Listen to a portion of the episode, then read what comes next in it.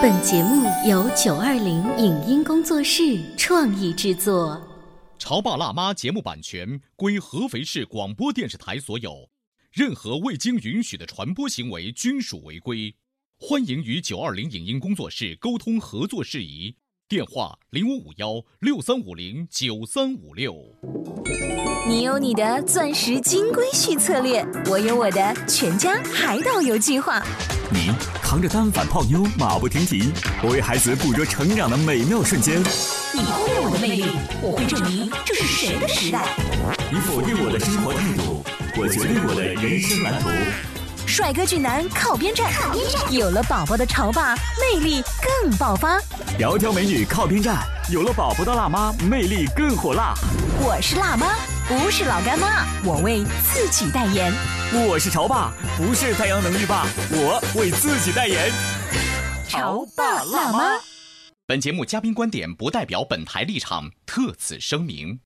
说话人人都会，可是说故事。说好故事就没那么简单了。有这么一个公益集体，他们因为爱好，因为孩子走到一起，为大家传递好听的故事。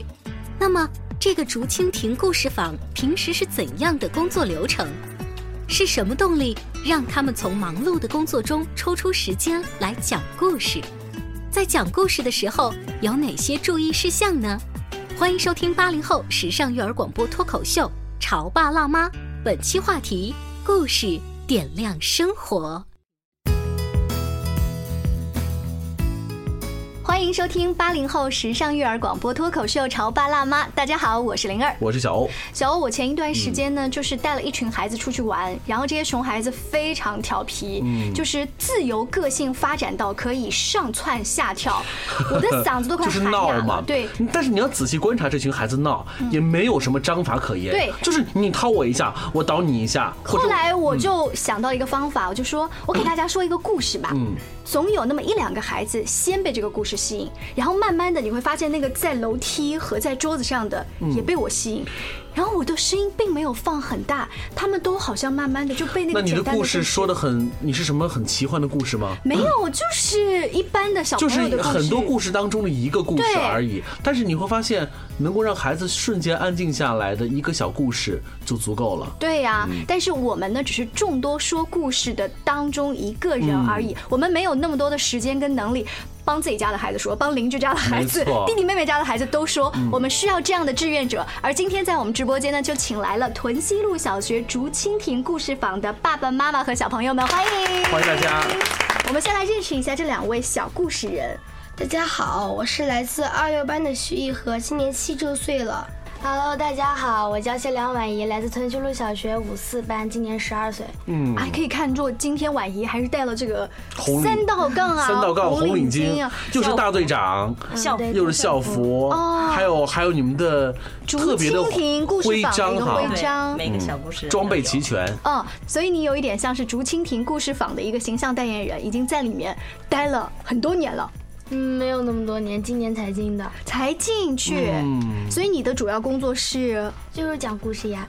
你给谁讲呢？嗯，平常的话，我们就是偶尔会到班级里面去给那些小朋友们讲。你的意思就是五年级的学姐和学长给一二年级的学弟学妹讲？对，他们听你的吗？听。呃，你说了什么故事到现在是最成功的？有一点我刚才就是说的那个效果，他们一下子就被这个姐姐给吸引了。最成功的还没有呢，还没有呢，对自己要求还挺高。那你讲故事，你觉得害不害羞呢？嗯，台下全是学生，不太害怕，因为我一般都是往。台旁边站 啊，往台旁边站。对，因为他们一一般我们都会打那个 PPT 在旁上面嘛，然后他们会看图，然后就会往旁边站。就忘记了你是吧？低调很多。如果说一般的这种学校社团活动以孩子为主的话呢，那就跟我们小时候的没有什么太大的区别。而竹蜻蜓故事坊结合了很多爸爸妈妈的优势，我们一起来认识一下这里面的妈妈们。先认识妈妈哈，叶子妈妈你好。你好，大家好，我是来自竹蜻蜓故事坊的故事妈妈，我是叶子。你们都用这么好听的名字吗？对，故事竹蜻蜓故事坊所有的故事妈妈、故事爸爸都有一个特别的名字。所以你的孩子已经几年级了？二年级。哦，你等于说是又真的给孩子讲了故事，又结合了这样的校园活动。对，呃，平时你就是一个很喜欢讲故事的妈妈。嗯，我对故事的热爱有来源于我的职业哦，我是一名幼儿园老师。哦，难怪说话你看有范儿。谢谢谢好谢。，范儿姐旁边的这位 妈妈是。Hello，Hello，大家好，我是竹蜻蜓故事坊的故事人子琳。紫菱就是你的妹妹绿萍，最近很 琼瑶阿姨是不是出来了？姐姐绿萍，哦姐姐子琳是对老二，亲爱的。对，一下子就暴露了年纪，真 的我不想跟你聊下去了。所以紫菱妈妈在呃，就是故事里面，你是会挑，反正我就觉得这个故事好，我也不太会分这个适合小男孩还是小女孩，还是适合什么年纪，你有一个侧重点吗？有讲故事最重要的一点就是要看受众，就是来听你讲故看你的事的听众是谁？对，他是大人，是老头老太还是小孩儿还是小朋友，还是老头老太，这个是要分的。那比如说现场这样一个五年级的婉仪，一个是一和二年级，嗯，你觉得他们各自会吃什么哪一套？像像他们，我基本上给他们推荐的都是一些比较正能量的，嗯啊向上一点的内容。就是小兵张嘎吗？婉仪可以说得出来，小骑士，嗯，对，对不？对？还有什么？那个，你很特别，嗯对不对？你别说呀，你说的就是提醒他，我们就看婉仪能记住几个。我比较喜欢就是前几次我们就是训练的时候说的那个，嗯，什么小骑士啊、方格子、老虎啊什么的，嗯像这一类的你。听过吗？没有听过。一个都没听过。对，但是我很感兴趣，他们这个组织到底是一个什么样的神秘组织呢？嗯我们来问问这位爸爸吧。爸爸去哪儿？这是一个节目，因为爸爸很忙，但我们这儿爸爸不忙，爸还可以云淡风轻的说故事。我们来认识一下这位爸爸。大家好，我是屯溪路小学竹蜻蜓故事坊的故事爸爸，我叫亨利。嗯，嗯，所以亨利是你的英文名，Harry 是你的英文名。对对，是我的英文。你特意用了这么一个洋气的名字吸引小朋友。嗯，没有，因为呃，我自己本身是学英文的。哦嗯，那个 Henry 是我的英文名。嗯，然后到故事坊的时候呢，他们又要取一个特别的名字，所以我叫就还是用英文名那在这位爸爸看来，故事坊到底是一个什么样的组织呢？你觉得呃？我我真是特别喜欢在故事房里面，像我平时也有一点点忙，就通过我自身的经验，嗯包括我跟各种各样用小朋友包括学生们接触啊，嗯呃，用故事的这种方式给孩子传递一些东西是最好的。给孩子们讲故事，对，对你们会讲很多种故事，但是你们又不是播音员，也不是主持人，但是你们很有很有热情，把这个故事说出去哈。嗯对所以你们能看得出孩子特别爱听。对对对。哦，但我想就是，虽然你们不是专业的，可是经常会切磋哈。嗯对然后你们会嫌弃爸爸说的不好了呀，又经常不来了呀，怎么样吗？会吐槽吗？呃，我有嫌弃过他不来，所以坚持很重要哈。但是但是他还是讲的，而且呃，因为我在故事房已经待过六年了，嗯呃，从成立开始一直到现在，我所接触过的故事爸爸里边，亨利是最优秀的。所以你你评价他优秀的你的那个标准是？呃，他他没有一直不来，他会可能三次来两次这样。哦，而且爸爸的声音跟妈妈的声音是不一样的，我们很需要有爸爸的声音加进来。而且爸爸选故事的角度跟我们妈妈啊，也不对对一样。对，是不一样。当初啊，成立故事坊的最大的动因是什么呀？嗯，是你们一群爱讲故事的人成立在一起的，还是觉得孩子爱听故事？呃，不对，本来我们呃合肥市屯溪路小学，它就是很重视阅读推广，嗯要做我们学校是图书馆式的校园。哦，啊，就是学校的任何一个楼层的拐角都会有很多的书籍，就是让书触手可及。，对，嗯我们来办这个故事房，也是希望多一种形式来推广阅读。嗯所以说，很多书是你们成立的一个客观条件。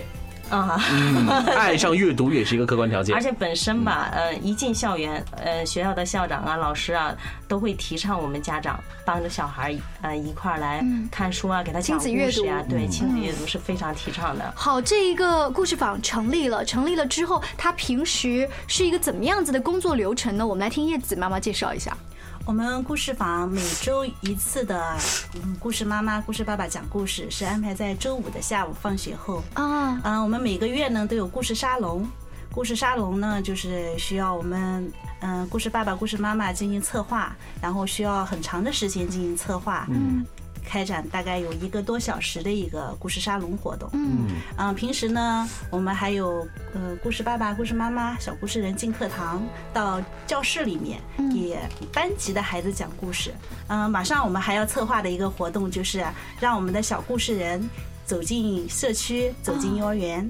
这些策划的主体都是家长，对，都是家长故事坊就是义工爸爸、就义工自发的去完成。哎，这得浪费多少时你间用的是在浪费这个对词儿我特别用了“浪费”这个词，为什么呢？因为在很多人家长看来，这确实是一个很费时间的一件事儿。嗯你们都是全职家庭主夫和主妇吗？No no no，你们都没工作吗？难道？我们会啊白天上班，晚上策划。哇，这是多么大的一个心啊！你们真正面对的啊还是你们的孩子嗯以及他们的同学。那这两位小同学做代表的话，我们来问问你们平时是怎么知道哦，今天竹蜻蜓有这个故事坊了？你们从哪得到这个信息啊？一和，嗯，因为爸爸妈妈应该会提前告诉我。嗯，提前告诉你，那你会特别骄傲的跟你的同学说，今天我爸来讲故事，或我妈来讲故事，让他们去捧场吗？呃，目前来说还没有。还没有。你自己会讲故事的时候，你会让你的好伙伴去捧场吗？那肯定会啊。不是的，都是他们自己来的。哦呀，真的这才叫范儿。这才叫饭啊！啊，所以说你们可能经过家长的提醒和一些公告栏，会知道主要是在图书馆里面会有一个固定的形式，是吗？嗯，对，就是在图书馆里面。嗯，会有海报，我们前一段时间曾经看到过一个调查，说在世界读书日的时候啊，呃，家长们很意外的告诉我们一个大数据，是我们不太喜欢八零后小时候读的那些书了，而现在的孩子喜欢什么呢？现代绘本。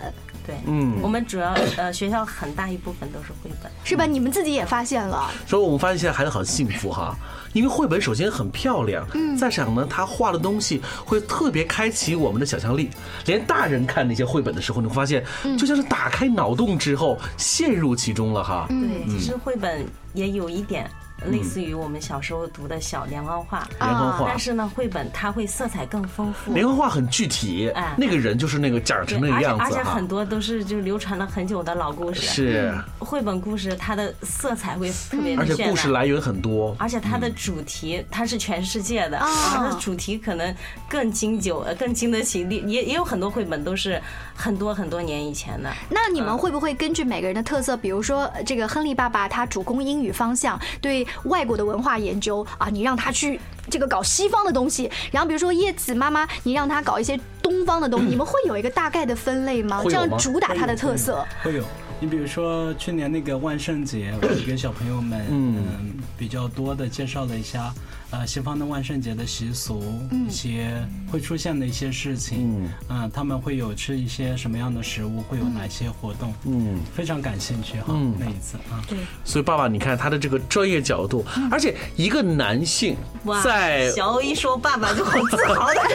对啊，因为首先作为《潮爸辣妈》这个节目来说，我们真的是很有些不好意思，因为爸爸总是缺失在亲子教育和家庭教育当中的，所以我的看到 Harry 能够在这其中，我觉得这很了不起，而且爸爸很用心去参与其中哈。这这非常重要，因为我看过一个数据，嗯，如果是爸爸带的比较多的孩子，长大了以后犯罪率会低，所以你们家是男孩 女孩？女孩女孩，因为爸爸的规则意识会比较强，嗯。我我们在学校的规则就是校规，在社会的规则就是法律，嗯，爸爸带起来的话会更好一点。更何况 Harry 还会懂外国话，还会把外国的这个规则带过来哈。这样子，我们稍微休息一下，在这个故事坊当中呢，还有很多有趣的事情，以及他们的规则要如何慢慢的教会给孩子。我们广告之后马上回来。您正在收听到的是故事广播《潮爸辣妈》。《潮爸辣妈》播出时间：FM 九八点八，合肥故事广播，周一至周五每天十四点首播，二十一点重播。网络收听，请下载荔枝 FM、蜻蜓 FM、阿基米德、喜马拉雅、中国广播以及苹果 Podcasts，搜索“潮爸辣妈”订阅收听。微信公众号请搜索“潮爸辣妈俱乐部”，参与节目互动哦。潮爸到，辣妈到，准爸到，育儿专家请。中国内地首档八零后时尚育儿广播脱口秀，陪你一起吐槽养育熊孩子的酸甜苦辣，陪你一起追忆自己曾经的小世界。潮爸辣妈。本节目嘉宾观点不代表本台立场，特此声明。说话人人都会，可是说故事，说好故事就没那么简单了。有这么一个公益集体，他们因为爱好，因为孩子走到一起，为大家传递好听的故事。那么，这个竹蜻蜓故事坊平时是怎样的工作流程？是什么动力让他们从忙碌的工作中抽出时间来讲故事？在讲故事的时候有哪些注意事项呢？欢迎收听八零后时尚育儿广播脱口秀《潮爸辣妈》，本期话题：故事点亮生活。稍微休息一下，欢迎回来。今天潮爸辣妈的直播间，小欧跟灵儿为大家请来了屯溪路小学竹蜻蜓故事坊的大故事人和小故事人，是都是一群爱听故事、爱讲故事的人哈。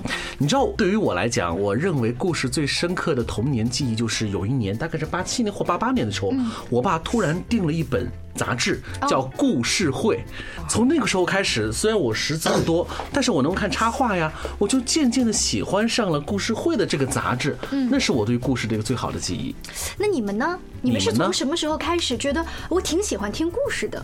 幼儿园，幼儿园的时候是爸爸妈妈给你讲的，还是老师？是老师。嗯，你知道我喜欢听故事和我喜欢自己说故事，这是两个事儿。对。嗯，你什么时候开始发现自己说？还说的还不错，就是从去年吧，去年就是竹蜻蜓故事坊开始招人的时候，就是录了一段视频嘛，觉得自己讲的还不错。他们怎么招人的？你得有个面试吗？这个面试的话，就是在后来嘛。嗯，我们看，呃，我们之前就是先贴海报，嗯，海报贴出来之后，然后我们回家再自己选故事，再自己录视频，然后传到邮箱里面，然后他们再去选。哦，功课不忙啊，就是有时间，我比较丰富。对，其实我们在录节目的闲暇的时候，我们还讨论一个问题：你觉得故事坊的成立的动因是什么？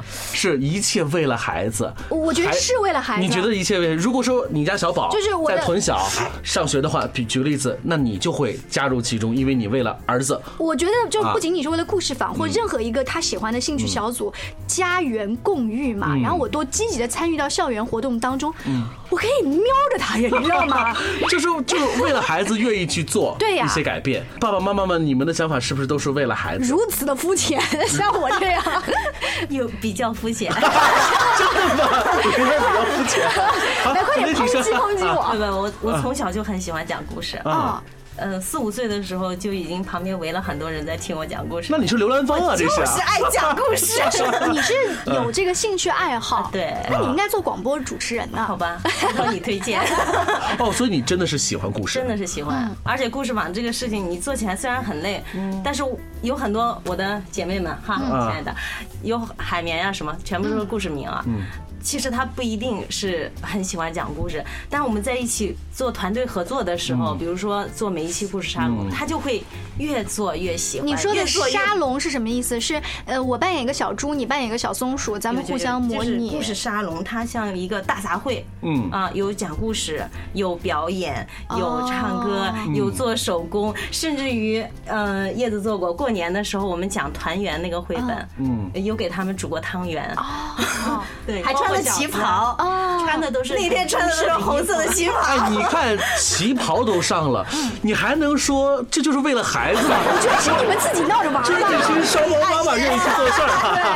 对，所以叶子当时加入的想法是，我的想法其实还是我很喜欢讲故事。嗯，因为我这自己就是一名幼儿园老师嘛，我每次在我工作的时候，我讲故事，我的学生们。他那个小眼神那么专注，那我就觉得自己特别有成就感。嗯，所以我的孩子上小学的时候，我听说有这样一个组织，我特别感兴趣。嗯，所以当老师第一次跟我讲的时候，我立马就报名了。成就感是你追求的。两个妈妈都说了，爸爸呢？呃，我我参加故事坊是。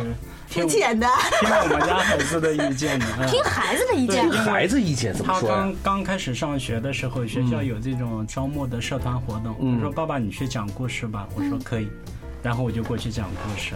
那肯定是女儿觉得你讲的好。对，因为平时我也是每天都基本上每天都会跟她说。对，三位家长。睡前这一块儿，你们都会给孩子带来故事啊、绘本呐，或者是聊天嘛？对对，会有。你们家是爸爸你自己亲自上？呃，我和他妈妈，嗯，哦，都可以。啊，你俩还轮番的？对对对。你看这分工，真的让我们很多其他的爸爸汗颜。家也是啊，真的吗？都是轮流的。但是我有点好奇，就是女儿拿到那么多像招生简章一样的东西之后，她已经在为爸爸挑选了。她知道爸爸在哪个方面厉害，长项是什么？对对对。所以你就都没得讨论的。对。没有没有的，嗯，哎，他肯定也很高兴，高兴。你说最高兴，也乐意去。最高兴是他媳妇儿。你说人家家都是妈妈在前面冲锋陷阵，他不用我们来催，女儿就把他搞定了。亨利一直带他女儿，女儿跟他好亲哦，真的付出的绝对不是白付出的。好，那我们说到这儿的时候呢，我又有一个问题了，就是你们都已经变成了故事高手了，你们每次在讲故事的时候，就是靠一张嘴，拿一个麦克风就那么讲吗？你们会有一些其他的，比如道具啊，或者什么？会有动作吗？会有表情吗？嗯，动作表情还是会有的。嗯，道具的话，一般就是在图书馆，就是举办活动的时候，我们会上道具。就是说大活儿都会上道具啊。一可呢？嗯，我跟夏婉怡的意见是一样的。嗯，就是你们说故事的时候，之所以是个故事，而不是念文章或背文章，是因为你们是带着。感情去，去来说的哈，对，感情非常的重要。呃，因为我们自己是做广播节目的主持人，有儿童节目这么多年，确实很多家长来找我问两件事：第一就是你怎么给孩子说故事，就是你怎么说的就这么好听；第二就是你给我推荐一些书呗。嗯，我相信也有人很多家长都会问这样的问题哈。对，你们已经算是啊故事坊待了这么久了，你会怎么说我讲故事要如何讲得好？我觉得最不重要的就是你普通话标准不标准哦。这这一巴掌就把我们扇过去了，把我们直接拍拍下去了。最重要的是，你是他亲妈，你是他亲爹，嗯，这个感情是别人代替不了的。嗯，就是我们在学校可能会给孩子讲故事，但是我不能完全代替爸爸妈妈的位置。嗯，所以睡前故事讲亲子时光才是最重要的。这个这个是没有人可以代替你的。所以我说普通话不重要，感情最重要。嗯，而你讲故事，你要怎么样才能讲得好嘞？就是用心。嗯，其实为什么说绘本？绘本的图特别大，嗯，字很少，而孩子在小的时候，他读图的能力是超强的，嗯，是我们大人代替不了的。所以基本上我们在给孩子讲绘本故事的时候，你在讲。他在看，嗯，就是你的意思是稍微念叨一下就行了啊？对，甚至于嗯，书上没有的字，你可以跟他一起讨论，孩子能看到你根本看不到的内容。也就是说，其实绘本这一块啊，因为字少，也给我们家长提供了广阔的空间。嗯，我们可以加字，我们可以加故事情节，只要符合故事都行啊。不符合也没有关系啊？是吗？以前给他们做社团活动的时候，万一对不对？对，我会让他们续编故事、改编故事啊。连白雪公主还能说出十几个十几个版本来是吧？会的，我给他们讲一个故事，然后他们来做续编的时候，婉一可以作证，班上三十几个孩子可能会出来三十多个版本。也就是说，这个环节反而是你们真正投入到故事里面了。然后你让他们去演，他们。对，创造力太强了。这个就是我们小时候，就是八零后爸爸妈妈小时候玩的，叫有感情的朗读课文 延伸版，分角色朗读我就觉得有感情的朗读课文，这个其实也不是很重要，真的。嗯，就是给孩子开拓思维，抛开技巧最重要。真的陪他。不要去想技巧，难不成每个人都变成像你们这样吗？那不可能的。那我们怎么办呀？所以我们已经被你们拍在沙滩上了哈。不对不对，你就跟我们一样，我们只能做孩子生命中讲阅读推广这个一部分，我们只能在学校这一部分。他们一直来强调的是说，他们的这个故事坊是阅读的一个项目，是说是一个分支。也就是说，其实故事讲的再好，都是基于让孩子爱上阅读。哎，对，对吧？但其实另外有。个问题哈，我很想让我的孩子爱上阅读，嗯，但我不是一个特别喜欢阅读的人，对，就是很矛盾。比如说前不久，我们刚刚才度过那个世界这个读读书日，你知道很多线下的一些人在说，哎呦，我们知道阅读很重要，哎呀，但是我从小到大我就不是这个人，嗯嗯，怎么办呢？但你又不停的打着麻将跟自己的孩子说读书啊，读书啊，你们有这么建议吗？啊，这肯定不行。我们来问问叶子妈妈，对对。嗯，我觉得爸爸妈妈的榜样示范作用是非常非常重要的。嗯，那我就举个例子，分享一个故事吧。好的。嗯，我的孩子的爸爸其实他是非常忙碌的，工作很忙，平常也很少时间能陪我的宝宝。我家是个男孩，其实是很需要爸爸陪伴的。是啊，但是呢。等孩子上了小学以后，幼儿园因为孩子比较小，基本上就是交给我了。上了小学以后，他呃也有可能是我平常经常的念叨念叨，他慢慢意识到了，所以他也经常能够抽空，只要他能回来，他晚上绝对会在孩子就是吃饭前或者是睡觉前能回来陪他讲故事。其实他是一个不太善于表现的人，嗯，呃，就像你刚才讲的那种，他也不太爱去讲故事、去表演呀。不过大男人们这样，只要他现在在家，我就很轻松了。嗯，我的孩子完全交给他，然后他会跟他两个在床上讲故事、表演，嗯，这个做的非常好。其实只要你愿意，对一定能做到。我突然觉得，好像阅读这东西也是需要一种成就感。如果当阅读变成一种给孩子讲故事的形式的话，你再不爱阅读的人，只要你给孩子讲故事。你看到了孩子的脸上的反馈，嗯，看到孩子那种欣喜，对，那我对于来说，成人来讲是个刺激哈，你会发现，哎呦，原来我做了一件多么多么重要的事情哈，是，嗯，爸爸跟女儿之间的这个读书，Harry 记忆当中有没有特别温暖的一个细节？有很多，嗯，其实呃，我们讲啊，一般我给小孩讲故事都是一种再创作，再创作哈，就像边说边编哈，对对，因为是绘本嘛，不要让他去想。就好像杨绛先生说的，杨绛也也最开始是做翻译，他说翻译别人的文章，那个傅雷评价他就是说再创作一次，嗯，真的是很厉害。讲绘本也是这个样子。刚才讲怎么样去让孩子一步一步爱上阅读，嗯，其实我觉得很简单的，就是从故事开始的，因为在他小的时候，那个汉字啊，包括英文字，都是一些很逻辑符号，嗯。他联系不起来的，对，那只有我们讲给他去听，嗯，讲给他去听，他觉得很有意思的时候呢，才一点一点一点的让他去接触带拼音的字。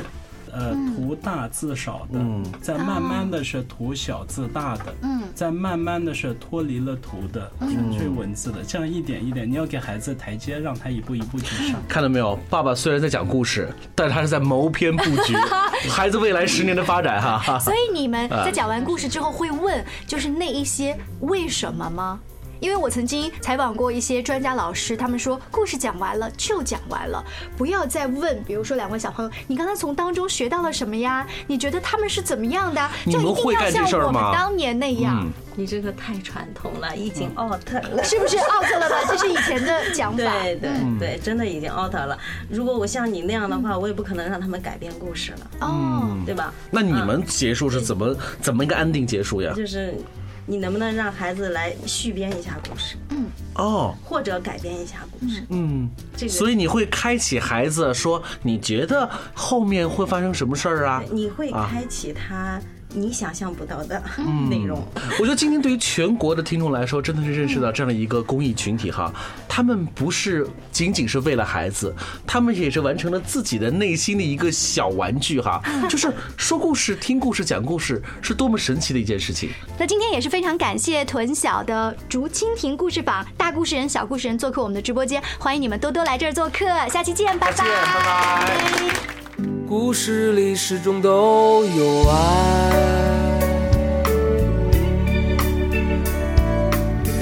无论有什么样的艰难曲折，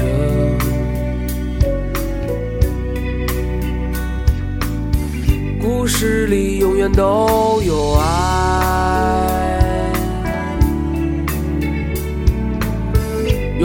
是美丽温暖的光明结局。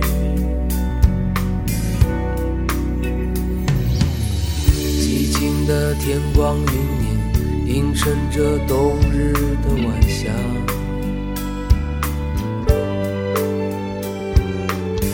我最亲爱的朋友，你给我春天的感觉。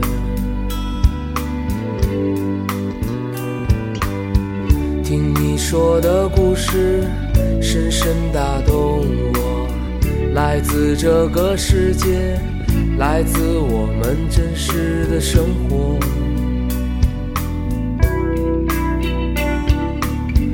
故事里始终都有爱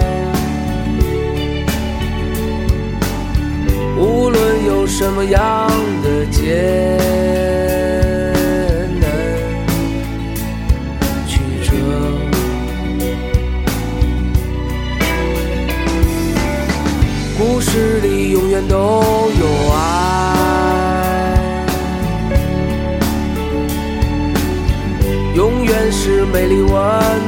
暖